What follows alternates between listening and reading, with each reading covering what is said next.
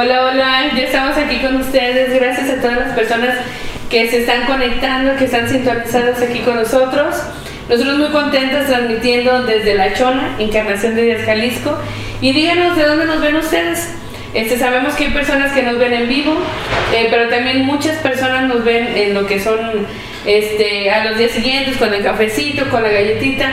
Pero mándenos este mensaje al, al programa, al, al, WhatsApp, para que manden sus saludos y, y pues ahí interactuar y, y, saber de dónde más nos, nos sintonizan. ¿Cómo están muchachos? Muy bien, Moni, gracias. Aquí en gripadilla, pero... en tiempos de calor. Sí, en tiempos de calor para acabarla, sí. sí. Precisamente, bueno, el tema, a ver si acá nos dan una, una, una, sugerencia y si se saben unos remedios para la gripa de Ani que nomás no se le baja, que nos manden ahí el clásico tecito de miel con limón sí. y limoncito. Sí, ¿verdad? sí, a ver qué es tal. algo alternativo. Una alternativa, sí. Sí, ya, ya me tiene un poco fastidiada porque, pero la verdad es que por lo mismo del calor, pues duermo con el ventilador sí. prendido y los cambios bruscos de temperatura, pues no me dejan aliviarme. Pero pues ya, ya se irá. así la llevamos, así llevamos, es. sí. No, pues y como dice Moni, muchísimas gracias a todos los que nos escuchan. Recuerden que también ahí tenemos este nuestra cuenta de Spotify. Nos encuentran como tengo varios, entonces muy importante. Si ustedes andan ahí manejando, haciendo otras cosas y no pueden simplemente estarnos viendo, pues ahí es una muy buena opción. ¿Verdad? Gracias. Muchas gracias a nuestros patrocinadores. Eva Macema Arquitectura. Si necesitan un diseño o construcción, ellos pueden llevar a cabo ese proyecto que tanto sueñas. Cuentan con un equipo de, de, colaboradores altamente capacitados que les permiten ofrecer el mejor servicio.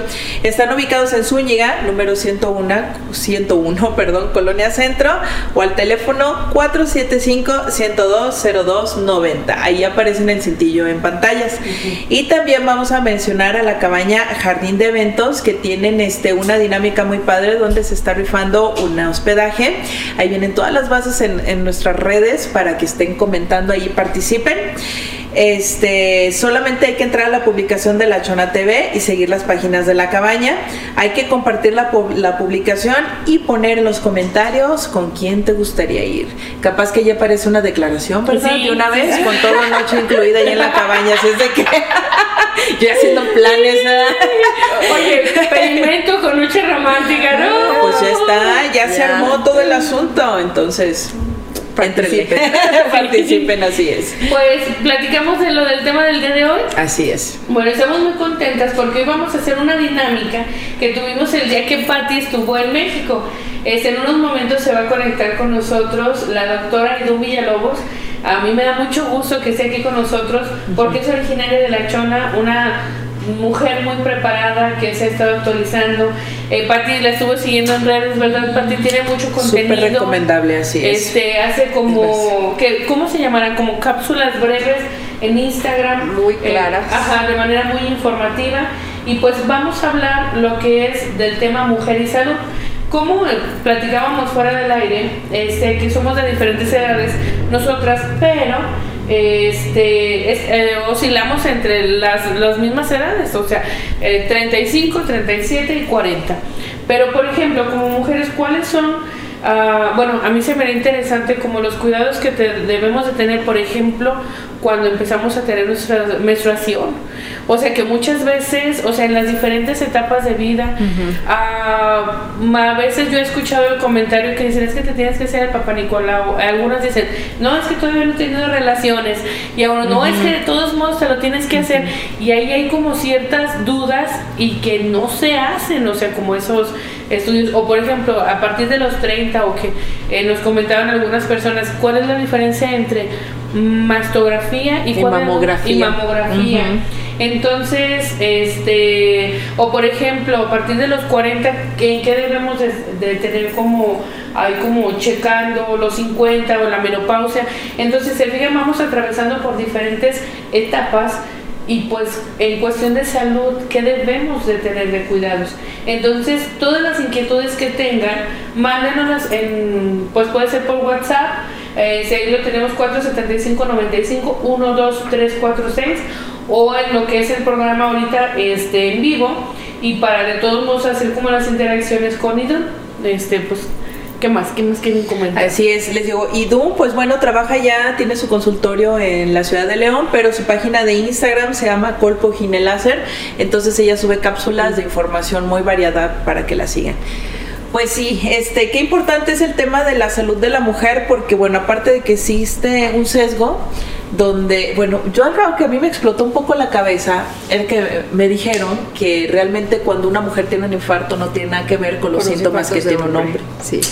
Nada que ver. Yo pensaría que es igual de que empiezas a sentir aquí la molestia en el brazo, se te, duerme y viene. Y no. Los síntomas son totalmente diferentes. O sea, se desconocía, ¿eh? Sí. Así es, lo que pasa es que el sesgo de género en la medicina se refiere a que englobamos al cuerpo humano como el hombre. Y pues evidentemente no somos igual que los hombres porque tenemos nuestras particularidades, damos a luz, nos embarazamos, la menstruación, la menopausia. Entonces pues implica toda una serie de, de, de acercamientos a la medicina diferentes. Y esto empezó a llamar mucho la atención con el asunto del COVID. Mm. ¿Sale? ¿Por qué? Porque muchas mujeres empezaron a notar que después del COVID o las personas que desgraciadamente resultaron infectadas empezaron a tener modificaciones en su regla. Les duraba más, les duraba menos, más dolor, etcétera. Pero no hay un estudio todavía que, que nos diga realmente cómo interactúa ese virus. Efectivamente, porque la, la, evidencia de, o todos los estudios que se hicieron de los estragos de COVID nunca tomaron en cuenta el cuerpo femenino per se. O sea, así es. Entonces, por ejemplo, también hubo quien después de las vacunas sintió, Ah, hubo, claro. tuvo modificaciones en el periodo. Sí. Entonces, eh, eh, a mí, por ejemplo, después de la vacuna de COVID, antes de que me llegue mi periodo, es un, son tres días de que mis piernas me duelen como si trajera piedras. O sea, Sí. es sí, o sea, que en cada periodo. En cada periodo, sí, en cada periodo y, y me duelen horrible, de, de tenerme que empastillar porque no lo soporto. Entonces es un- una secuela de la vacuna, o sea, no del virus propio del COVID. Y fíjate, si no hay un estudio de verdad, ¿cómo puedes entonces hacer los cuidados para las mujeres que están en efecto si ni siquiera está la intención de ver la medicina de parte del, de- del género, ¿no? De Sí, parte sí, sí. femenina. Así Y es que fíjate, Pati, ahorita que dices eso, me llamó mucho la atención. En, pues hace unos meses, aquí en lo que respecta de nuestra colonia, eh, donde yo vivo, hubo muchas muertes de. ay, bueno, no, eh, no sé si tengan que ver una cosa con la otra, pero derrames cerebrales y que muchos lo atribuían a, a lo que era la vacuna, pero solamente Mujeres. fueron, fueron mujeres. Fíjate. Entonces yo decía, fue como, como muy notorio porque casi cada ocho días estaba falleciendo una persona y decía uno, ¿qué onda? O sea, o le dio un infarto o tuvo un derrame, pero eran mujeres. O sea, se me hacía muy curioso. Sí. Entonces, es, o sea, como esa parte genética, no sé, o sea, al- como las particularidades que aunque es el Claro. cuerpo humano, tenemos características diferentes. Por supuesto. Sí, de hecho, fíjate que también por ahí estuve escuchando el programa de un doctor y él decía que las mujeres tenemos más riesgo de sufrir depresión de sufrir este ataques cardíacos y que tenemos más tendencia a la ansiedad. Y decía, ¿por qué? Y luego eh, ellos explicaban, y tiene mucho que ver con lo que platicamos nosotros de la carga mental. De verdad, la carga mental que suelen traer la gran parte de las mujeres te va generando que tu, que tu corazón esté al mil y que estás pensando siempre a futuro, entonces esto genera un peso y a fin de cuentas termina en ansiedad, depresión, inclusive ataques. Así es. Mira, o sea, está interesante. Y por ejemplo, como desde la parte preventiva, pues podemos verlo. ¿verdad? Fíjense, o sea, qué interesante cómo Freud nos catalogaba de histéricas, Eh, ¿verdad? Pues y así no, con todo lo que tenemos que hacer, ¿quién no termina histérica? Entonces, o sea, qué interesante porque también hay una parte que a mí me gustaría tomar de, de por qué las mujeres, por ejemplo, somos más propensas a cierto tipo de enfermedades por la propia corporalidad, por las- ah, los aspectos fisiológicos del cuerpo femenino. Pero eh, lo triste aquí es que, por ejemplo, mucho de todo esto se puede prevenir. Por supuesto. Pero también nos enseñan a estar peleadas con nuestro cuerpo y a no cuidarlo, pero más que no cuidarlo, no poder, o sea, lo digo porque a mí me ha tocado eh, ver, por ejemplo, mujeres que no se atreven a hacerse el tacto Ah, claro. porque sienten vergüenza. Entonces está, o sea, eso es algo también muy delicado. Fíjate Sí. que ahorita que dices eso, Ani, y a lo mejor para ti no me va a dejar mentir, yo no estuve en colegios, pero este, yo ¿Dónde estuve en escuela pública. Pero muchas personas eh, que estuvieron en colegios me decían que las religiosas a las mujeres les decían que no debían de tocar su cuerpo, que tocar su cuerpo era pecado. Entonces imagínense, eh, toda una, este, una educación que recibieron donde las mismas religiosas les, les decían que no deben de tocar su cuerpo. Y luego se casan y tocan el cuerpo, ¿se me explico? Entonces viene como ese choque. Pero luego para poder prevenir lo que es, por ejemplo, esa parte, de la detección o, o el, el, examen eh, mamario, o sea, el del tacto, tienes que tocarlo. Y yo me acuerdo mucho cuando estaba en la universidad tenía una compañera, no voy a decir su nombre, pero ella decía que cuando se bañaba, se bañaba volteando hacia arriba y a mí me daba risa. Para no verse. Se, se, lo juro. Entonces decía, yo me baño y, y volteo. Entonces a mí me daba risa y yo le decía, ¿para qué te caiga el agua? Okay? la mugre se queda por ahí Entonces escondida. me decía, no eh, y por ejemplo que cuando llegaba a su vulva decía, nomás le hago así y ya. O sea, entonces a mí me llamaba mucho la atención. Eso obviamente les estoy hablando que fue hace 19 años.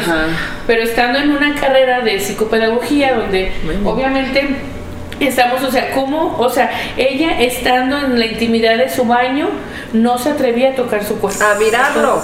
Ajá, o sea, de verdad veía hacia arriba y decía, no. O sea, entonces así como que cuando llegaba a los boobies es como, si fuera la edad Cuando media. llega acá abajo es rápido, ya. O sea, entonces, eh, ¿qué, ¿cuántas personas han sido criadas con, con estos tabús hacia el cuerpo? Entonces, desde ahí no vamos a a tocarlos, mucho menos pues dejar que alguien más lo haga. Imagínense que sean por lo regular cuando fue un tiempo en que solamente había hombres ginecólogos, Sí. o sea, imposible, ¿cómo iba a ser? O por ejemplo los hombres que dicen, ¿cómo otra hombre va a Ah, dar tu cuerpo? ¿Sí me explico? Claro. Entonces que sí, o sea, los tiempos han ido cambiando, pero lejos de esto es la parte pues de la prevención, el cuidado. O Así sea, y ahorita que decías, o sea, el, el no tocar tu propio cuerpo para revisarlo y que desde aquí puedes detectar como bolitas eh, o abultamientos y no, no se hace. ¿verdad?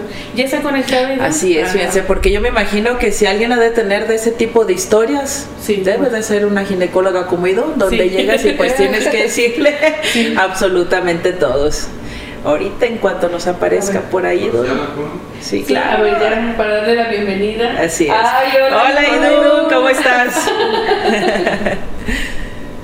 Bien, aquí en curso, Ah, pero atenta. Mujeres multitasking, de veras, no qué bárbara. Ve nomás en un curso y platicando en un programa, no, increíble. Oye, Du, nos estabas escuchando sobre las anécdotas de gente que de verdad no, ti- no se anima a conocer su cuerpo y mucho menos a que otra persona, aunque sea médico, los atienda. Pues entre que les escuchaba y estaba acá queriendo avanzar, pero este sí, sí, sí hay, ¿no? Ya cada vez menos. Ah, qué bueno. Excelente, no, eso es Sí, buena Oye, noticia. bueno, a nosotros nos gustaría, bueno, ese, nosotros te conocemos, nos da mucho gusto, pues eres de aquí de la Chona, ¿verdad? Yo recuerdo mucho de una en la secundaria. no sé si me puedan decir a Juan Luis a ver si me puede subir el, el volumen de, de la... ¿De nosotras? Ajá. Sí, porque casi no, no les A ver. escucho bien. A ver, aquí, ¿qué tal? ¿Ya nos escuchas mejor? Pues, o, o sea, sí, sí, sí, poniendo mucha atención sí les Ajá. escucho. A ver, aquí, ¿qué tal? ¿Ya mejor? Probando, probando, 3-4, 3-4. Sí, sí, se oye bien. Ah, bueno, es que me acerqué aquí. A ver, ¿y a nosotros? Te hay que acercar. Ah, Exacto. Ah, ya. Ah, entonces vamos a hacer Ajá, este así. como centrarlo. Ajá. A ver, ¿nos escuchas mejor, Robeidun? Sí. Ah, muy bien. perfecto, ah, perfecto. decíamos que nos da mucho gusto este pues tenerte aquí con nosotros en este espacio, que eres originaria de La Chona y pues te has estado preparando y nos gustaría que para quienes no te conocen, este que tú nos dijeras como esa parte del desarrollo profesional que has tenido. Ok, bueno, ya, eh, yo me salí de mi casa hasta que entré a la especialidad, este, ya que me fui a México a hacer ginecología, porque la carrera de medicina la estudié en Aguascalientes, y venía todos los días, así yo creo que como ustedes, que van y viene, eh, íbamos en el camión de las 6 de la mañana, Sí. este, de las 6 de la mañana llegábamos a las 7 exactos a, a la universidad y así lo hice toda mi carrera, ¿no? Y hasta que me fui a México, pues ya fue que me salí de, de la chona. Pero pues ya después de terminar ginecología en la UNAM, en el Hospital Castelo Troyana, mm. eh, hice colposcopía en el General de México, también allá en México.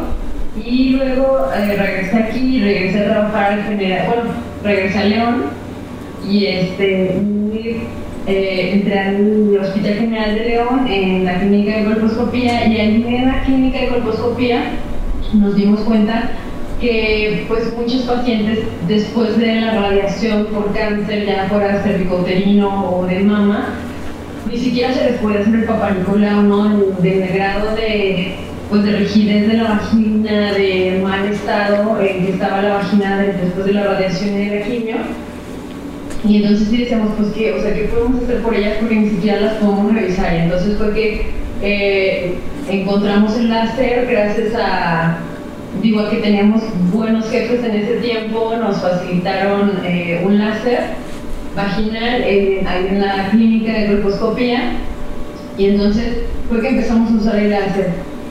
Después eh, quisimos implementar el láser acá en el medio privado porque pues sí funcionaba mucho en pacientes eh, sobrevivientes de cáncer para pues al menos que pudieran empezar otra vez a tener relaciones sexuales, a que pudieran hacerse sus controles anuales de Papá Nicolau, etc. Entonces lo quisimos meter afuera en, en la priva y pues nos dimos cuenta que el láser tiene muchísimas aplicaciones en la ginecología y entonces empecé a estudiar todo lo concerniente al láser en ginecología mm. y pues como que una cosa te va llevando a otra, ¿no? Y el, láser en ginecología te va metiendo a, a cosas de estética, de, de medicina funcional, etc. Entonces pues ya súper especializada y se sigue eh, y se sigue especializando porque está estudiando ahorita un curso. Antes diga que, que tuvo chance de juntarse un ratito con nosotros porque es una mujer súper ocupada. Muchas gracias, Gracias, Muy admirable. Excelente.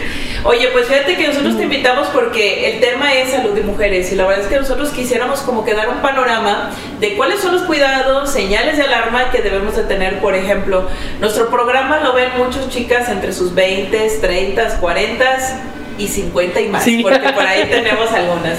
Entonces, de manera general, Idun, ¿tú cómo ves? ¿Cuáles son los cuidados que debemos de tener nosotras como mujeres? Híjole, pues en qué aspecto, ¿no? Porque, por ejemplo, tengo, o sea, si nos referimos a los cuidados rutinarios, de hacernos exámenes de rutina, etcétera, pues eso es muy sencillo de contestar, ¿no? Este, pero si te, te, refieres a la cuestión sexual, también hay otros cuidados diferentes.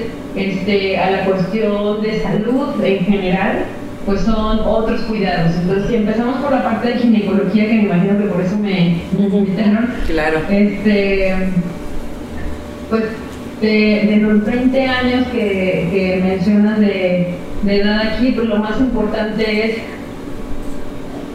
al, al momento de los factores de riesgo, por ejemplo, para cáncer cervicoterino, pues limitar el número de parejas sexuales, eh, no iniciar una vida sexual a tan temprana edad, usar pues eh, condón en este caso para evitar enfermedades de transmisión sexual y sobre todo este, en caso de, cáncer de mama, que es el primer tipo de cáncer, eh, o sea, la primera causa de muerte por cáncer en la mujer, pues dar lactancia, hacerte tu autoexploración eh, tú solita siete días después de tu menstruación y acudir con un médico a que te haga la exploración clínica cada año.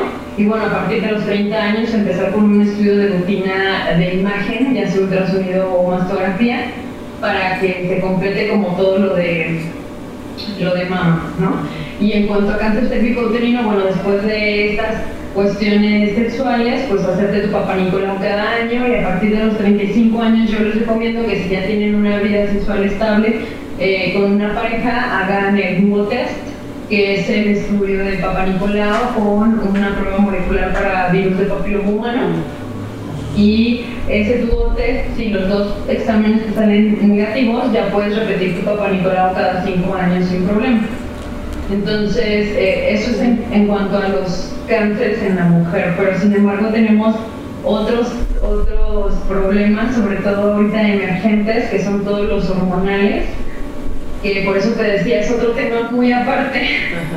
porque lo que más yo veo en la consulta es derivado de alteraciones hormonales, por ejemplo, el síndrome de ovario poliquístico es de lo más común que vemos ahorita en el consultorio, endometriosis que nos lleva a sangrados muy dolorosos durante la regla e, y problemas de infertilidad.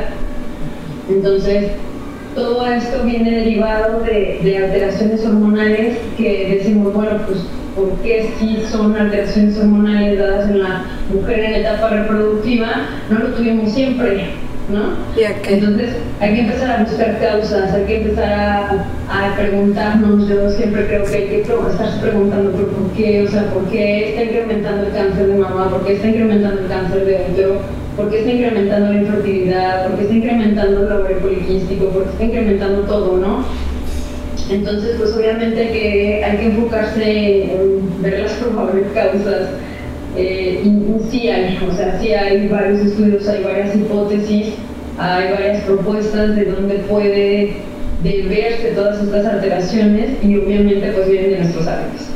¿no? Por eso era lo que te decía, en cuanto a salud en general, pues esto ya es como otro tema diferente, este, en donde sí, sí yo soy muy insistente con mis pacientes en cuidar todos sus hábitos de sueño, de control de estrés, alimentación, ejercicio, hasta relaciones personales que tienen que ver este, para un adecuado control hormonal y que no se den todas estas disfunciones. El síndrome de ovario poliquístico IDUM, por ejemplo, perdón, es más común en mujeres jóvenes o de qué edad a qué edad se está presentando esta prevalencia de, de pacientes. ¿En qué edades? mujeres muy jóvenes. Incluso hay un ovario poliquístico desde adolescentes que hay que tener cuidado a la hora del diagnóstico de él porque muchas adolescentes, bueno, la gran mayoría de las adolescentes tienen ovarios con morfología de ovario poliquístico y entonces también no hay que sobrediagnosticar, ¿no? O sea, sí hay que estar como muy bien ubicado en cuáles son los criterios de diagnóstico para no diagnosticar todas las adolescentes como un ovario poliquístico. Muchas tienen imágenes de ovario poliquístico, pero sin embargo no tienen eh, el dato fundamental que es eh, un aumento en la cantidad de andrógenos, ya sea que tú lo puedas diagnosticar de manera clínica o bioquímica con laboratorios. ¿no? El exceso de andrógenos te daría la pauta para decir, bueno, sí este, esto sí puede ser un ovario poliquístico en un adolescente. En un adolescente. pero partiendo de ahí es que desde la menarca tú podrías, o sea, desde la primera menstruación, perdón por hablar con este, ¿De qué otra manera iba a ser? desde, la primera menstruación este, tú puedes diagnosticar un ovario poliquístico, ¿no? Y durante toda la etapa reproductiva. Ahora, una mujer con ovario poliquístico tiene riesgo incrementadísimo de diabetes mellitus. Entonces, si tienes, de mamá diabética, vas a tener eh, ovario poliquístico y luego tú vas a ser diabética y tu, hijo y tu hija va a tener ovario poliquístico, ¿no? Porque es una asociación muy importante de genética y que pasa tres generaciones hacia atrás de ti, o sea, bueno, más bien hacia adelante, perdón. ¿Por qué? Porque si tú tienes esa alteración genética, y tú te embarazas de una niña, esa niña desde que está en tu útero tiene los, los, las células que van a dar lugar a sus hijas. Entonces tus nietas también van a tener la alteración genética. Por eso es que una mamá diabética va a tener hijas con ovario poliquístico y, y, este, sí, va a seguir como la cadenita. Si tenemos a una adolescente que a lo mejor todavía no es diagnosticada, ¿cuáles son los síntomas que presentan las chicas de ovario poliquístico como para que tú les pudieras decir, a ver, si presentas estos síntomas, acude con un especialista porque muchas veces, lo digo sobre todo aquí en, nuestro municipio, pues no hay suficientes especialistas. Entonces, eh, muchas veces se acude con el médico general, como lo dices, por una eh, menstruación muy dolorosa nada más, pero ahí se queda, ¿no? Y a lo mejor les dan un, este, una medicina más fuerte para el dolor, pero hasta ahí. ¿Qué síntomas eh, debemos de tener en cuenta que nos podrían estar indicando un ovario poliquístico y que deberíamos de recurrir a un profesional especialista?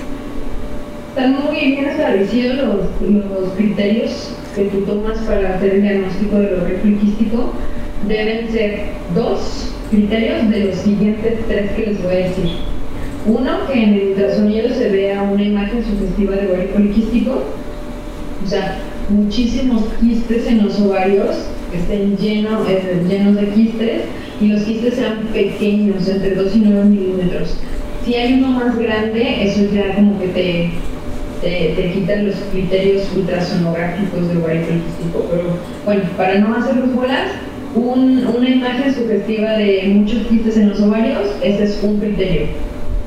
Datos de hiperandrogenismo, que era lo que les mencionaba, ese es el más importante, o sea, que es vellitos en áreas en donde generalmente las mujeres no tienen vellito, que es en cara, abdomen, espalda, brazos y piernas, pero en áreas que tengan influencia hormonal, porque hay áreas que tienen influencia genética, como por ejemplo los brazos. En los antebrazos, o sea, la parte más, eh, esta parte de los brazos, esos tienen componente genético, pero lo de acá arriba, esta parte, esta tiene el componente hormonal. Entonces, si tú tienes granitos y vellitos en esa parte, pues ya te puedes imaginar que tiene un componente hormonal y puede ser un exceso de, pues, de hormonas masculinas, que no me gusta llamarles así, pero como que es la manera en que más fácil se entiende, este, andrógenos, más bien llamado, que tienes un exceso de andrógenos, y entonces eso es otro criterio. Entonces, acné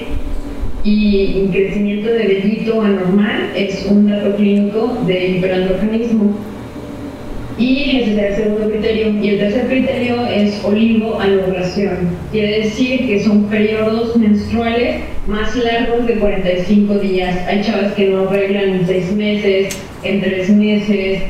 Entonces, si pasa de 45 días, ya es dato de olivoanovulación, que es el tercer criterio. Ok.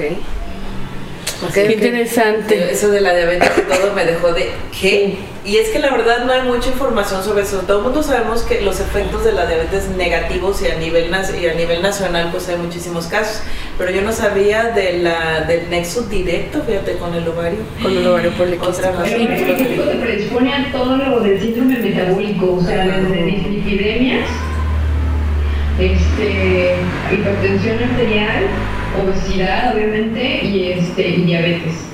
Entonces todo lo, lo, que conforma un síndrome metabólico te predispone a un ovario poliquístico, además de otras cosas, porque el ovario poliquístico como también tiene esta alteración hormonal, pues te predispone a algunos tipos de cáncer hormonodependientes, o sea que depende de alteración hormonal. Oye, tú como ginecóloga, ¿Cuál es tu recomendación? Por ejemplo, es una chica de entre 30 a 40 años, ¿cada cuándo tiene que ir a visitar a su ginecólogo y qué es lo que tiene que revisar junto con su ginecólogo? Entre 30 y 40 años, pues mínimo una vez. Si no se piensa embarazar y no tiene ningún otro inconveniente de infecciones frecuentes o alteraciones menstruales, si todo va bien con su ciclo y con su vida, una vez al año mínimo. Porque ahí en esa rutina se hace el paparicolao, se hace la colposcopía, el ultrasonido pélvico, donde revisamos la parte de adentro del útero, que no vemos en la colposcopía, los ovarios, y también se hace el examen clínico de mamá. Había una pregunta, ¿se acuerdan que íbamos a hacer? Que cuál era la diferencia entre, entre ultrasonido mamario, mamografía y mastografía y a qué edades corresponde cada estudio o cómo, cómo saber cuál me tengo que hacer. Mamografía y mastografía es lo mismo. Es lo mismo, ok. Este, ajá, es un clásico estudio ese donde dicen que te aprietan, que nadie se lo quiere hacer porque le aprietan las uy, pobrecitas. Esa es la mamografía o mastografía. Ok. Eh, se recomienda que, bueno, las nuevas recomendaciones dicen que a los 30, pero todavía no están bien estandarizadas, pero, pero la mayoría opinan que a los 40, a partir de los 40 años. Y el ultrasonido de mama, yo lo empiezo a recomendar a partir de los 30, sobre todo cuando tienen antecedentes de cáncer en la familia o factores de riesgo, o, por ejemplo, estos datos que a mí me hablan de que ya tiene alguna alteración hormonal desde antes, ¿no? Este, como por ejemplo miomas, que tiene muchos nódulos en las mamas, que sangra mucho, que tiene mucho cólico. Eso me hablan de que ya trae alguna alteración hormonal, entonces las empiezo a, vigilar desde antes y lo solicito un ultrasonido mamario cuando están más jóvenes. El ultrasonido mamario también se solicita cuando la mastografía no es eh, concluyente. O sea, ven la mastografía y la ven muy densa, porque la mujer tiene mucho tejido mamario, glandular, y, no se puede hacer un diagnóstico. Entonces le dan una clasificación en donde es obligatorio hacer un ultrasonido complementario para darle bien esa... Siempre nos da como un, un número cuando nos entregan el resultado del ultrasonido o de la mastografía.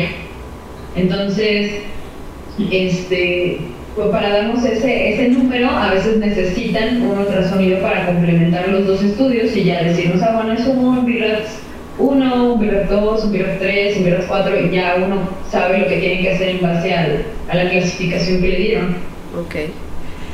Okay, Oye, fíjate, bueno, vamos a hablar aquí de la prima de una amiga, aquí tenemos muchas primas de una amiga, y esa prima de una amiga tiene más de 60 años, pero se niega terminantemente a hacerse una mastografía porque dice que duele y básicamente dice, es que yo me reviso todos los días y no pasa nada y yo estoy muy bien. ¿Hay algo que sirva como para incentivar que se lo hagan aunque te pellizquen? lo que pasa es que un examen clínico, una autoexploración sí funciona obviamente, pero te va a detectar lesiones, o sea, tú no puedes detectar por palpación lesiones menores a un centímetro. Y en la mastografía pues vas a ver lesiones a partir de 0.2 milímetros. Entonces, obviamente si quieres diagnosticar un cáncer de mama a tiempo, ¿no? que incluso no te tengan que quitar la mama, pues sí tienes que hacer tus, estudios de imagen, porque por palpación no puedes, y sobre todo si no tienes una mano adiestrada, este, pues no, no puedes detectar lesiones muy pequeñas. La verdad es que la incomodidad es mínima con lo que se puede prevenir si de verdad se hace, ¿no? Sí. sí. Vamos a ir a comerciales. Muy bien. Y tú, este, quédate un ratito con nosotros porque vamos a ir a comerciales y regresamos con un ratito. Gracias. Gracias. Listo, ya estamos de regreso. bueno, pues antes este, de continuar con nuestro tema, eh, queremos mencionar algunos comentarios y donde dice, bueno, Lorena Limón dice, incluso con el estrés, como nos cambia mucho, yo creo que se refería como al ciclo. Claro. Y, y este María Gallardo dice, buenas noches hermosas, saludos desde Milwaukee, Wisconsin, dice un tema muy importante, este, la información. Saludos, este saludos a Milwaukee. Y pues, este, saludos también para Edu de Santos, este, Claudia Díaz, Leticia Quesada, familia Campos Almanza, Rocío Cuellar, que nos está viendo. Y este, ah, dice Lorena Limón, saludos para Idul. bueno, pues continuamos. Ibas a mencionar, eh, Pati, sobre algunas preguntas que le íbamos a hacer a Idun. Híjole, ¿cuál de todas? Porque Era lo de la pastilla del día siguiente. Ah, sí, cierto, sí. Bueno, te comentábamos detrás de cámaras, pero para retomar un poco lo del programa pasado, ¿verdad? Donde Monia ya anduvo haciendo trabajo de campo preguntando a ver cuál era, entre comillas, el método anticonceptivo más usado en la encarnación de días y resultó que es la pastilla del día siguiente. Idun. ¿Podrías platicarnos un poco sobre los efectos de esas decisiones? Sí, pues empezando que, como les decía, no es un método anticonceptivo. Para empezar. por eso se llama de emergencia. Pues yo creo que el efecto secundario más importante es el que no desea nadie, que le va a dejar de funcionar. Después de 3 a 4 ya el porcentaje de efectividad disminuye de manera importante. Entonces, si están confiadas en que la pastilla del día siguiente las va a seguir cuidando y previniendo embarazos, puede llegar un momento en que no les va a servir de nada. Pero bueno, dentro de los otros efectos que no, que no son deseados y que si les protege del embarazo a nadie importan, pues las alteraciones del ciclo menstrual, ¿no? Eh, dependiendo de la fase del ciclo en la que te lo tomes, es si puede adelantar o puede retrasar tu ciclo, cosa que puede ser demasiado estresante para la mujer porque si lo que quería era prevenir un embarazo y su ciclo se retrasa, pues obviamente se ponen así de, ya estoy embarazada, no funcionó, no, y todo ese estrés, pues obviamente no, no es nada bueno. Entonces, pues eh, son alteraciones que pueden tener eh, por, dados por la, por la pastilla de emergencia, porque es una dosis alta de, de levonorgestrel. ¿no? Es, es una hormona que obviamente no a todas les dan los efectos secundarios, pero sí puede ocasionar cambios del estado de ánimo, dolor de cabeza, mareos, este, obviamente las alteraciones del ciclo menstrual y pues el, menos deseado que yo creo que es que no te proteja del embarazo a largo plazo. Así es de que llevamos como tres programas que lo decimos, pero de verdad, o sea, si hay dudas sobre cómo cuidarse para no embarazarse o evitar las enfermedades de transmisión, de verdad no hay más que acercarse a alguien que sepa, ¿no? Porque la amiga se la recomienda la pastillita y todo hasta el color les dicen, pues no, no está bien. No, y aparte que hay tantos, tantas opciones, ¿no? O sea, ahorita ya hay hasta individualizadas para si eres disciplinada, si no eres disciplinada, si no quieres acordarte en tu vida, si no quieres reglarte, si quieres reglarte, o sea, hay para adecuarse a cada tipo de mujer, entonces como que tomarse la pastilla el día siguiente no se me hace como una decisión muy inteligente. Oye, por ejemplo, hablando en ese aspecto de este método, bueno, de emergencia, pero sí nos hicieron una pregunta que cuáles eran los efectos secundarios de usar métodos anticonceptivos. Pues depende de cuál es el método anticonceptivo. Pues, este, pues las pastillas, las sí, o sea, como los anticonceptivos orales. Ajá. Sí. Este, pues bueno, a corto plazo, a corto plazo los más comunes son mareos, dolores de cabeza y cambios de humor. Y dependiendo de cuál uses de los orales, puede o no tener un poquito de, salida de granitos. Generalmente todos estos que les acabo de mencionar se quitan en, en los primeros dos usos, o sea, en las primeras dos cajitas que usas. Ya luego generalmente se quedan sin síntomas secundarios. Esos son a corto plazo. A largo plazo, después de 10 años de uso continuos, se ha demostrado que incrementa el, riesgo de cáncer de mama, pero no en todos los estudios se ha demostrado. Hay quienes sí dicen, no, sí, aquí está muy claro que sí, y luego otros estudios donde dicen, no, o sea, nosotros no encontramos ninguna reacción. Pero bueno, por los que sí, yo les digo que más de 10 años no se recomienda su uso, ¿no? pues ya son 10 años, o sea, realmente es mucho tiempo para que te incremente el riesgo de cáncer de mama. Y lo que sí es que a mí que me gusta todo esto de los hábitos de vida, este, te disminuye la, la, secreción de melatonina a largo plazo varios años después. Entonces puede disminuir tu calidad de sueño y alterar la microbiota intestinal, que para mí también es algo como un tema bastante importante. Entonces yo sí las pongo como a cuidar su alimentación, a cuidar su intestino, tomar probióticos para disminuir un poquito este, este efecto. Oye, fíjate, sí es cierto, yo me acordé de esa pregunta, porque esa la verdad es una duda que yo tengo, ¿no? Yo alguna vez fui con un doctor y me dijo, usted por su edad ya debe de estar tomando ácido fólico y vitamina B. ¿Es cierto? Este, por, por tu edad, ¿qué, edad tenías? ¿40? ¿No acabo de ir hace mucho? O sea, si es recomendable, por ejemplo, ya alguien de mi edad, de treinta y tantos y cuarenta y tantos, empezar a, comer algún tipo de suplemento. ¿Sí es recomendable? Si lo requiere, sí. O sea, el ácido fólico, el complejo B realmente se usa para que puedas metabolizar adecuadamente el ácido fólico. Este, generalmente lo recomiendo más en, en etapa reproductiva. Eh, ¿Por qué? Porque te, previene de enfermedades como hipertensión en el embarazo, diabetes en el embarazo, restricción del crecimiento intrauterino, entre otras enfermedades del embarazo. Ya después de, de, pasar la etapa reproductiva, cuando ya no te interesa un embarazo, pues yo creo que ya se puede, o sea, no puedes generalizar que todas necesitan ácido fólico y complejo B. Obviamente cada quien necesita diferentes suplementos y hay quienes no los necesitan, dependiendo de cuál pues cuál es el problema y el estado de salud de, de cada quien. ¿De qué depende, oye? O sea, de complexión, de todo, de, pues sí, estilo de vida, me imagino también. O de la química sanguínea. O sea, yo puedo llegar con mi ginecóloga, por ejemplo, y decirle, aquí está mi, la de cinco elementos, por ejemplo, mi análisis de sangre, mi estudio de orina, este, y en función de eso me suplementa o, o ella o qué estudios se requieren. Si te ves descolorida. Ajá. Pues mira, para empezar, yo les pido la química sanguínea de 27 o de 36. Ah, la canción. Te viste corta, tío. Qué tacaña me vi, perdón. Este. Y, y lo más importante aquí es que se haga como una valoración integral.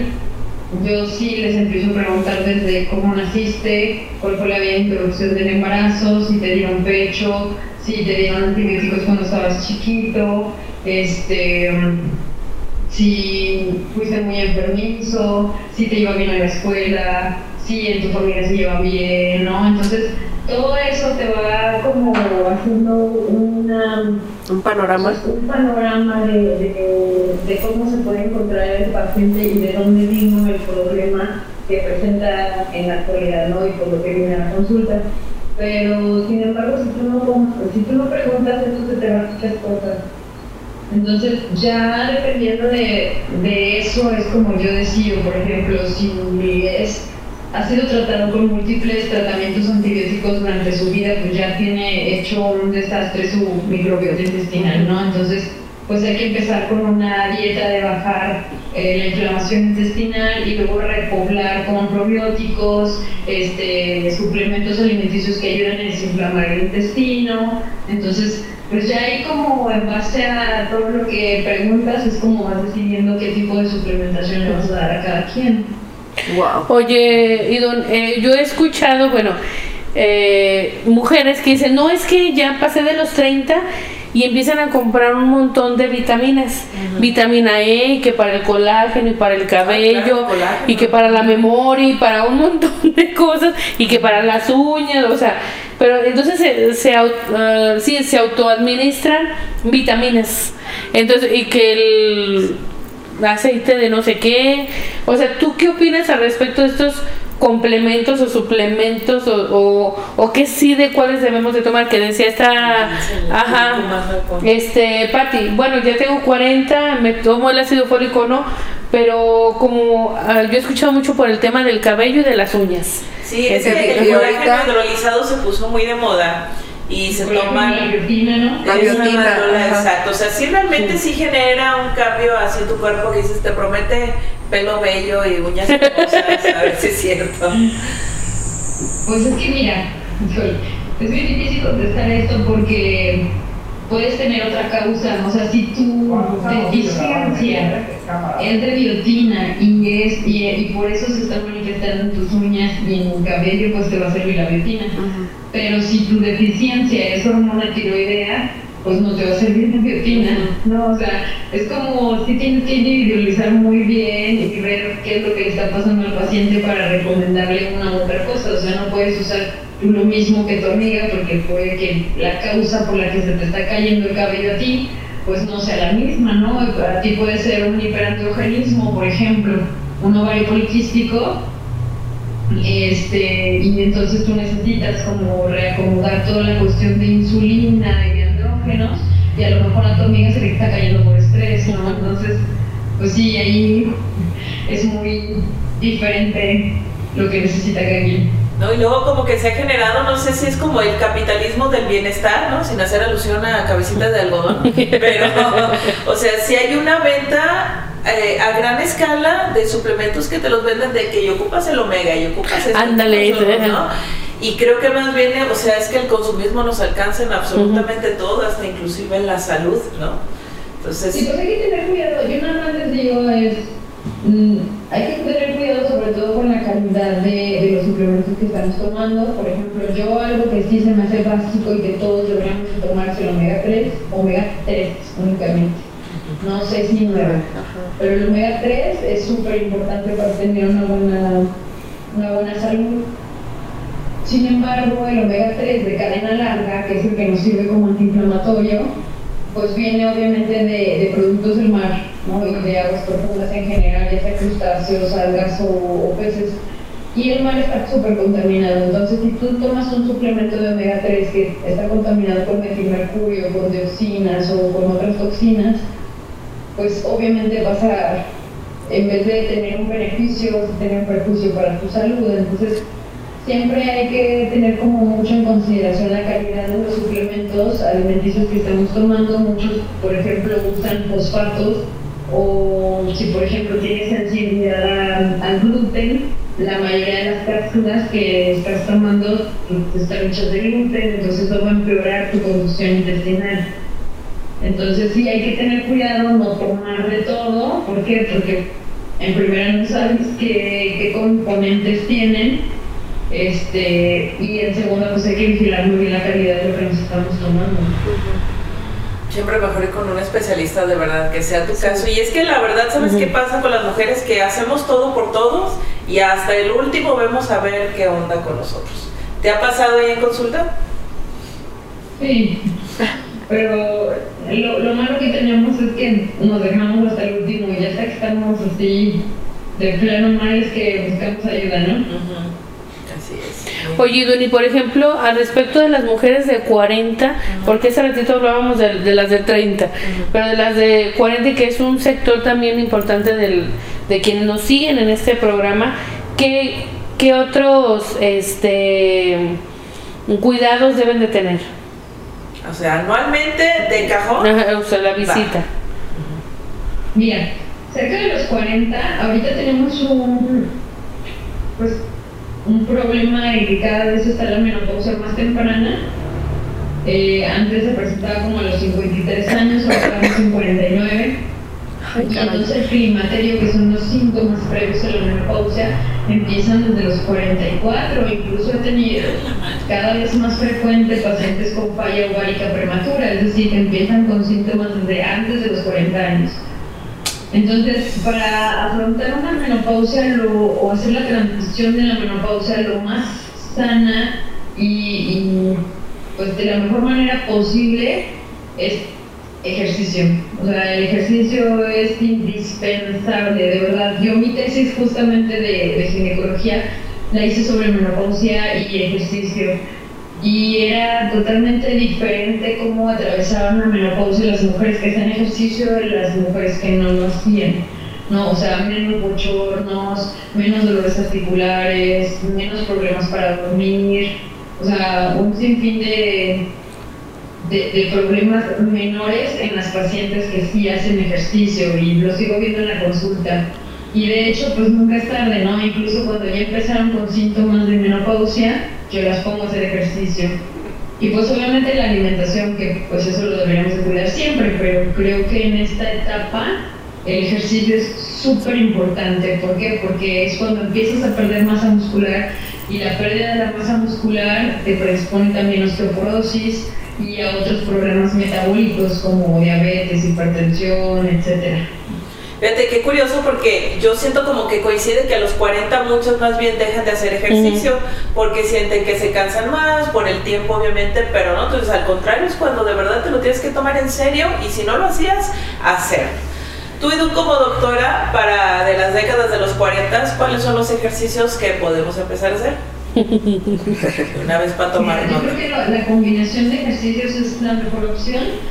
Yo siempre les digo que, hacen, que hagan ejercicios de fuerza, ¿por qué? Porque eso es lo que más incrementa la masa muscular, pero también es muy importante, por ejemplo, lo cardio metabólico, este, yo les recomiendo no correr así largas distancias, pero sí, por ejemplo, unos intervalos de alta intensidad, una o dos veces a la semana, que son intervalos de 40 segundos intensos, 20 segundos menos intenso, 40 segundos le vuelves a subir, 20 segundos le bajas y en 15 minutos ya tienes un pues ya sometiste estrés a tu metabolismo, que es lo que buscamos con, ese tipo de ejercicios. Y combinarlo obviamente con ejercicios de fuerza y de balance muscular, de equilibrio. ¿Por qué? Porque los problemas, sobre todo en las personas mayores, son de equilibrio. Entonces, si tú practicas yoga, tai chi, todo esto de, de equilibrio, te va a ayudar a presentar menos caídas, etc. Mira, qué interesante. ¿Qué tal? La sentadilla cuenta como ejercicio de, pues de, fuerza, ¿no? De fuerza, pero con las sentadillas, a ver, este, la, el, la pelvis o, los genitales femeninos no están hechos para hacer sentadillas con piernas abiertas y peso arriba. ¿Por qué? Porque la hamaca de músculos que tenemos y que sostienen nuestros órganos internos tiene un gran defecto y es la vagina, ¿no? Eh, tiene un hoyo. Entonces, ese sostén tiene un defecto que es, que es la vagina. Entonces, si tú te pones en contra de la gravedad, o sea, parada, con piernas abiertas incrementas la distensión. Pues, ese defecto que tiene, ¿no? Que es la amplitud de la vagina. Y aparte le metes peso y bajas, y entonces incrementas el, el, esfuerzo del abdomen y el, este, pues, la presión intraabdominal entonces, obviamente, toda la presión va a buscar un escape y va a salir por la vagina. Entonces, tenemos prolapsos, ¿no? El famoso que se cae la vejiga, que se sale el intestino. ¿Por qué? Porque sometemos altas cargas de presión abdominal y este y aparte le metes gravedad y aparte le metes peso, ¿no? Entonces el cuerpo femenino no está hecho para sentadillas de esa manera. Yo todas las que veo en el gimnasio así que están haciendo eso digo bueno van a ser mis pacientes porque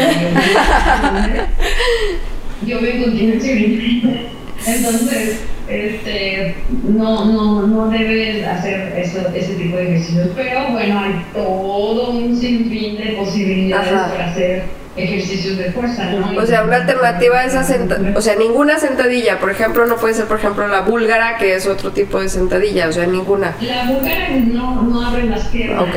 ¿no? Ajá. O sea, si la sumo, por ejemplo, no la recomiendo.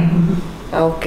O sea, es que si te pones guanga después de hacer sentadillas, básicamente, o sea, no necesariamente lo que te ayuda que apretar y toda la onda, sino que sí te genera todas esas opciones. Entonces, si las chicas que están oyendo que andan ahí en gimnasios, ya saben hay que, cambiar esa rutina, hacerse con cuidado ahí demás. Sí. Muy bien. Y Dun, este, pues no te entretenemos más porque sabemos que estás por ahí estudiando, la verdad, pero te queremos agradecer muchísimo. Sí, mucho. Y pues decirte que esperamos de verdad que no sea la última vez que te conectas con nosotros porque tienes toda la razón, estos temas son amplísimos y quisiéramos como que irlo desmenuzando y más adelante, pues si tienes chancita, volvernos a poner en contacto contigo, como ves. Claro que sí. Ya ustedes me avisan, este curso ya se va a terminar. Excelente, perfecto. Entonces, para estar ahí y, y, estar este, conectarnos con ellos más seguido. De todas formas, este, nos gustaría pues que nos recomendaras por ahí tus redes, donde te pueden este, contactar, por favor. Sí, creo que aquí me hicieron favor de poner abajo. Nuestro productor este, está diciendo. que se llama Cuerpogina Láser y así nos pueden encontrar en Instagram o en Facebook. Muy bien. Perfecto. Muchísimas gracias, Idon. Un, gustarte, un gustazo saludarte y platicar contigo. Muchas gracias. Saludos. Y gracias. Y mientras aquí en el estudio, pues nos vamos a comerciales. Hola. Hola, bienvenidos de regreso. Ya estamos por despedirnos, pero antes de despedirnos queremos agradecer a nuestros patrocinadores. Este, Sí, yo este, quiero mencionar la tienda de Kids Outlet. Es una ropa, eh, una ropa, ¿eh? Una tienda de ropa de accesorios y juguetes para niños y niñas desde prematuro, recién nacido y hasta talla 16. Ropa de marcas americanas cuentan con sistema de apartado y pago con tarjeta. Están ubicadas en Guerrero 123A, en contraesquina de Electra, o al WhatsApp 475-95-805-27.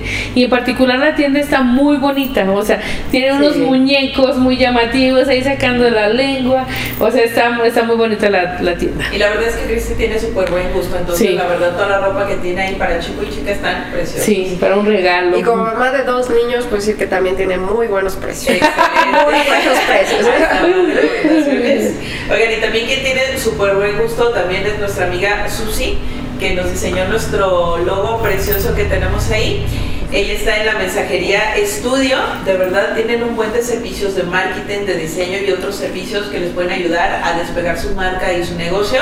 Pueden encontrarlos en sus redes sociales como la mensajería estudio. Y también no podemos dejar de mencionar a los que nos donaron esta hermosa sala de mueblería Cristo Rey eh, está súper hermosa, súper cómoda. Aquí, aquí llega y nos sentamos y todo. o nos acostamos. También nos acostamos, pero en comerciales. de verdad, búsquenlos en sus redes sociales. Hay un buen de ofertas que se publican cada semana. Muchas gracias a nuestros patrocinadores. Gracias. Es. Híjole, y se va acercando, gente, porque la siguiente semana tenemos un tema bien importante que va a abarcar un buen de cosas, ¿sí o no? Sí, a ver, y tú preséntalo. el programa de la siguiente semana, bueno, el día de hoy hablamos de la salud física, pero como lo dijo Idun, eh, nuestra ginecólogo, ginecóloga estrella, el, el, tema de los hábitos también son muy, es muy importante. Entonces la siguiente semana vamos a hablar de la salud mental para empezar a arrancar con, con todos esos temas que, que nos competen sobre todo en la mujer, o sea, salud mental en la mujer.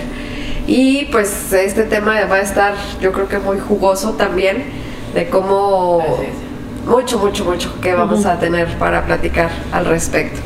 Eh, no tenemos todavía invitada. No. Mm, va a ser sorpresa. la mano. Sí, Así es. Sí. pero salud mental la próxima semana. De verdad. Muchas gracias a todos los que se conectaron ahí, que estuvieron este, atendiendo este, eh, la transmisión. Y recuerden que pues en unos próximos días también ahí subimos el programa en Spotify. Muchas gracias a todos por acompañarnos, ¿saben? Y gracias a Idun otra vez por estar aquí con nosotros. Sí, gracias. Buenas noches. Hasta Nos la vemos próxima. la próxima semana.